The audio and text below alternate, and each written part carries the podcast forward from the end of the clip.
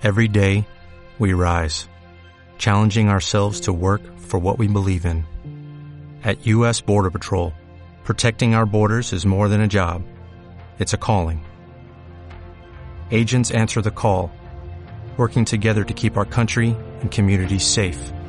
If you are ready for a new mission, join U.S. Border Patrol and go beyond. Learn more at cbp.gov/careers. Hola,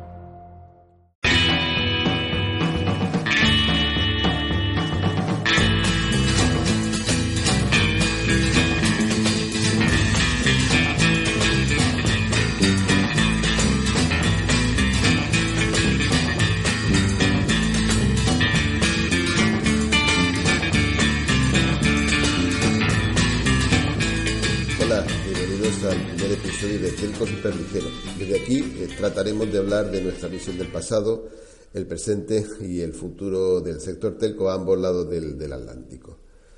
Esta es nuestra primera prueba, así que estamos un poco nerviosos y no muy seguros de lograr acertar, pero igual eh, lo vamos a intentar. En el episodio de hoy hablaremos de la que en nuestra opinión es la disyuntiva clave del sector telco en estos días. No se puede servir a los amos. Y no es algo que digamos nosotros. La fuente es el Evangelio según San Mateo. La industria de las telecomunicaciones se encuentra en un momento clave frente a los múltiples retos que representan al sector. No solo el crecimiento esta cuestión, sino el modelo de negocio en su totalidad y la misma viabilidad del, del sector. Transformar un negocio que tiene más de 100 años de antigüedad en uno propio de una nueva compañía tecnológica que es capaz de alcanzar la excelencia operativa y maximizar la generación de valor, eh, construyendo sobre su legado es un, es un enorme desafío. Afrontar ese desafío de manera exitosa pasa por salir del pensamiento tradicional para abordar una transformación radical del core, del corazón del negocio, hasta conseguir la mayor generación de valor posible para los clientes y el crecimiento y la sostenibilidad en términos de, de rentabilidad. Es necesario desarrollar un marco destinado a permitir que la industria telco en su conjunto obtenga el máximo de la transformación de su negocio en la construcción de una infraestructura digital que es cada vez más necesaria, más clave para, para la sociedad en su conjunto, mientras que se simplifican y se digitalizan las operaciones, eh, capturando así eh, la eficiencia en costes eh, necesaria. Es necesario transformarse, no solo ya para competir, sino incluso para existir, como acabamos de decir el comportamiento del cliente, del cliente telco, está cambiando y cada vez tiene mayores expectativas, con una presión mayor tanto para los actores ya existentes en el sector, los operadores de telecomunicaciones fundamentalmente, eh, como eh, para los nuevos entrantes, generando así una competencia creciente y unos mayores requerimientos de inversión asociados al continuo aumento, la multiplicación del, del tráfico. Y esto ese crecimiento, esa presión, está poniendo en jaque el modelo tradicional del negocio telco, ya que las líneas de ingreso o bien están cayendo o están siendo recogidas por otros jugadores del sector o, o por nuevos entrantes. Esto está generando un entorno de baja rentabilidad y un alto impacto en la generación de valor mientras eh, que a la vez eh, la construcción y el despliegue de nuevas redes, de esa nueva infraestructura, ya sea 5G, fibra, edge computing, eh, continúa demandando inversión, CAPEX, y generando escenarios cada vez más complejos en realidad de operación, con el aumento de costes asociados. Actualmente, y desde hace, como decíamos, más de 100 años, las telcos intentan controlar toda la cadena de valor del negocio y la nueva realidad plantea dos grandes incertidumbres. Cómo gestionar la relación con el cliente y la propiedad de la capa tecnológica, de esa infraestructura que estábamos eh, mencionando. Y se trata de dos negocios muy distintos. La parte de arriba, el cliente, demanda resultados en un mes, con máximo en un Q. Si lanzas una nueva tarifa, un nuevo producto, todos esperamos ver los resultados en las ventas en ese mes y en el cierre de gestión queremos ver eh, el aumento de, de EBITDA. Los analistas escuadriñarán eh, los resultados trimestrales, los informes eh, de cada Q, tratando de ver los efectos en, en, esos, en esos datos. Todo lo hemos hecho. Mientras que en la parte de abajo, en la red, la infraestructura, seguimos necesitando modelos de negocio a 20 años, en, que, en los que la optimización del CAPEX es clave, es decir, hay que optimizar la inversión. La nueva red de 5G, fibra, eh, el edge computing que mencionamos antes, necesitan ese tiempo, esos 20 años, para eh, cumplir su promesa de unos costes de operación de un OPEX ultra bajo. Hasta ahora, hasta muy recientemente, ambas capas han podido avanzar y sostenerse juntas pero en, este, estos momentos eh, la tensión ya es, insoportable, de hecho. Y, os podemos dar algunos ejemplos ¿no? de que, sostienen esa idea de esta tensión insoportable, ¿no? de esa necesidad de, cambiar. Eh, por ejemplo, hay que realizar inversiones y las inversiones son eh, cada vez más complicadas.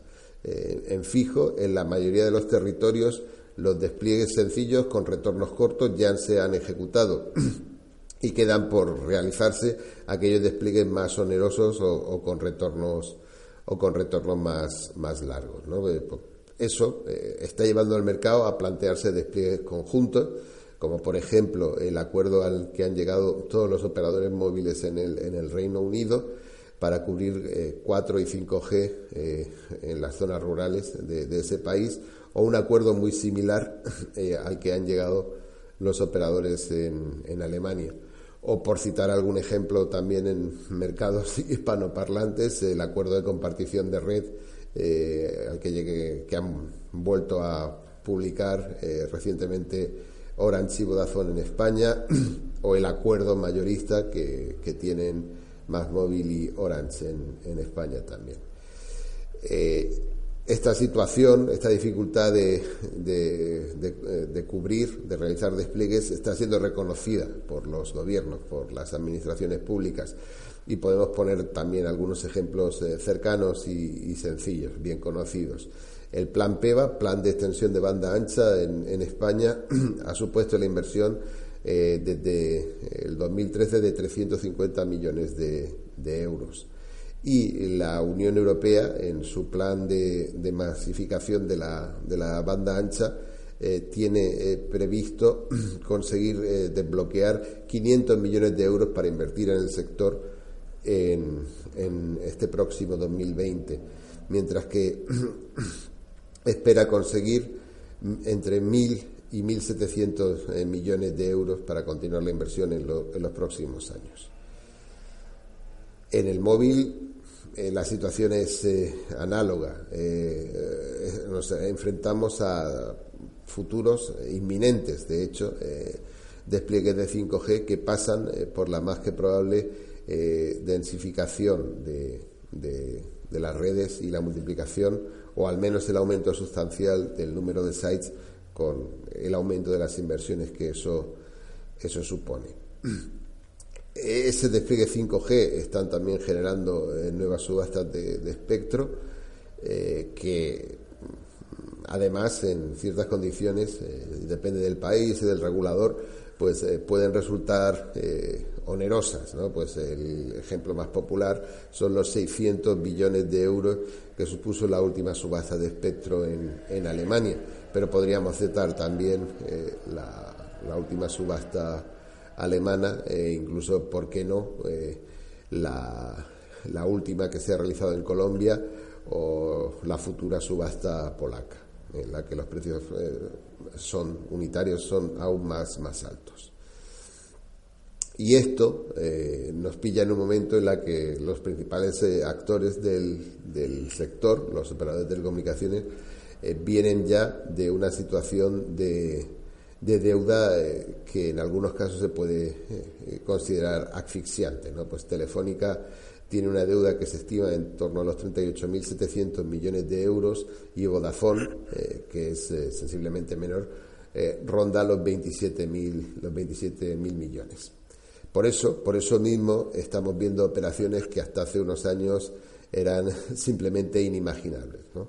como carve-outs, es decir, la, la segregación de parte de, una actividad para su venta a un tercero, eh, que son cada vez más frecuentes, y podemos poner el ejemplo de la creación del propio Telsius por parte de Telefónica, eh, que, fue vendida luego a grupos inversores como KKR o Amancio Ortega por 1.200 millones de, euros, o el gran carve que realizó SFR, Altis, en Francia, que vendió el 49,9% de su futura red de fibra por 1,8 billones de, de euros. Eh, y acaba de anunciar recientemente una, operación similar en, en, Portugal. O eh, también, eh, volviendo a, Telefónica, pues casos de sale and leaseback como la venta y alquiler de los data centers de Telefónica en prácticamente todo el mundo, que supuso una, una operación de 550 millones de euros. Esto eh, por una parte, ¿no? Y por otra, eh, estamos viendo también que aparecen nuevos players en el sector, ¿no? Que, están también tratando de, entrar y, de jugar.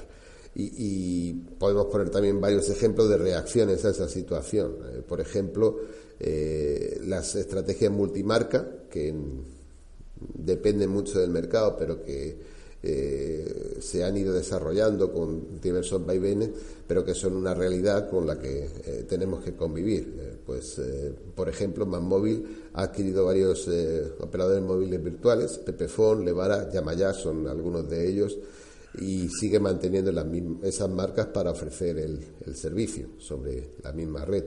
Y Orange en España opera tanto fijo como móvil con, con series de marcas eh, orientadas a distintos targets, Orange, Yastel, Amena, por ejemplo.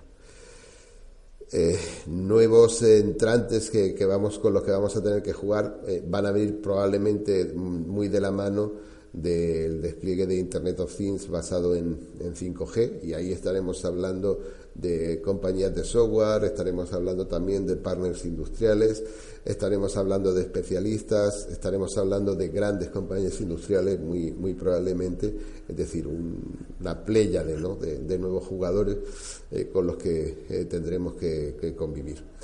Y eh, unos actores que hasta hace no mucho no eran muy relevantes o, no tenían la relevancia que, ahora, que ahora tienen, como son los, fondos de inversión eh, la situación actual de tipos de interés muy bajos, incluso negativos en algunas regiones del mundo, eh, hace que mercados de infraestructura con rendimientos garantizados a, largo plazo sean especialmente interesantes. Y pues podemos poner, por ejemplo, el, caso de, KKR, que mencionábamos antes Telsius, pero adquirió también en el 2018 las torres de Altis en Francia. De, de esta forma, fijaos, Altis, digamos que ya ha monetizado prácticamente toda, toda su, infraestructura. Eh, decíamos que adquirió estas torres y, a partir de ahí pues eh, eh, creó la, compañía Ivory, que es la mayor torrera de Francia y la tercera de Europa.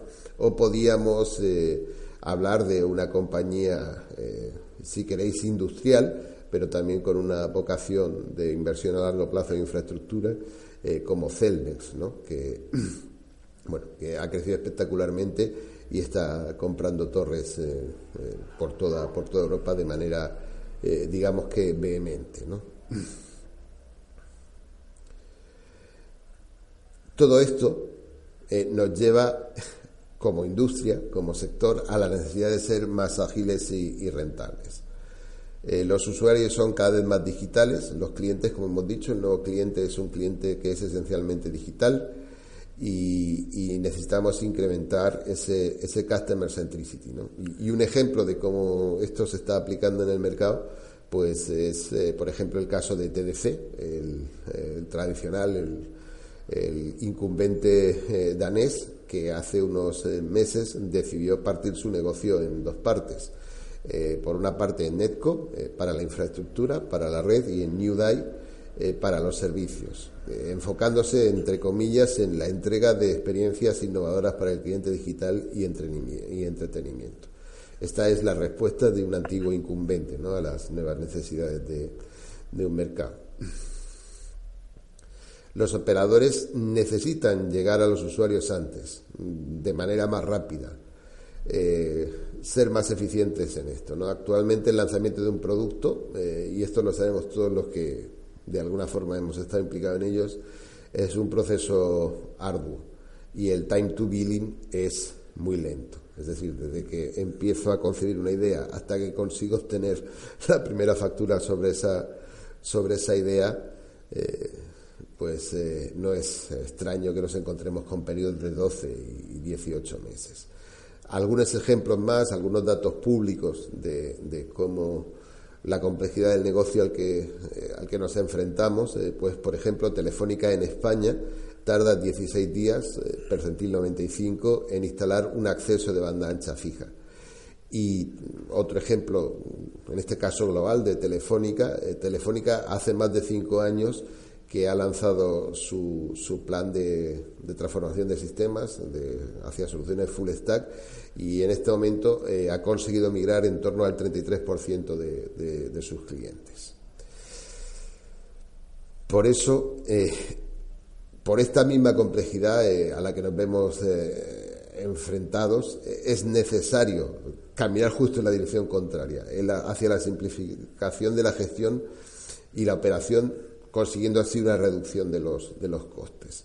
Algunos ejemplos de lo que está haciendo la industria y de nuevo eh, nos dan idea de la complejidad de lo que estaban manejando, pues Telefónica en todo el mundo, en su plan de transformación digital y robotización, eh, ha desplegado más de mil robots diferentes para mejorar la eficiencia en sus procesos.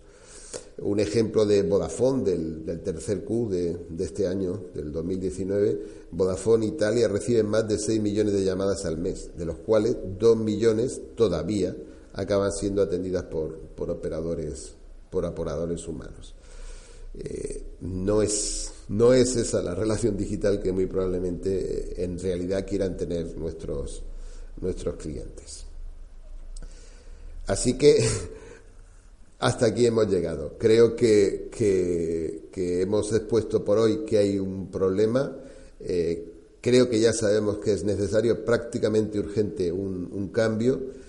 Y, en el próximo episodio eh, entenderemos, al menos trataremos de explicar cómo el nuevo telco superligero es el cambio y la oportunidad que como industria eh, necesitamos. muchas gracias a todos.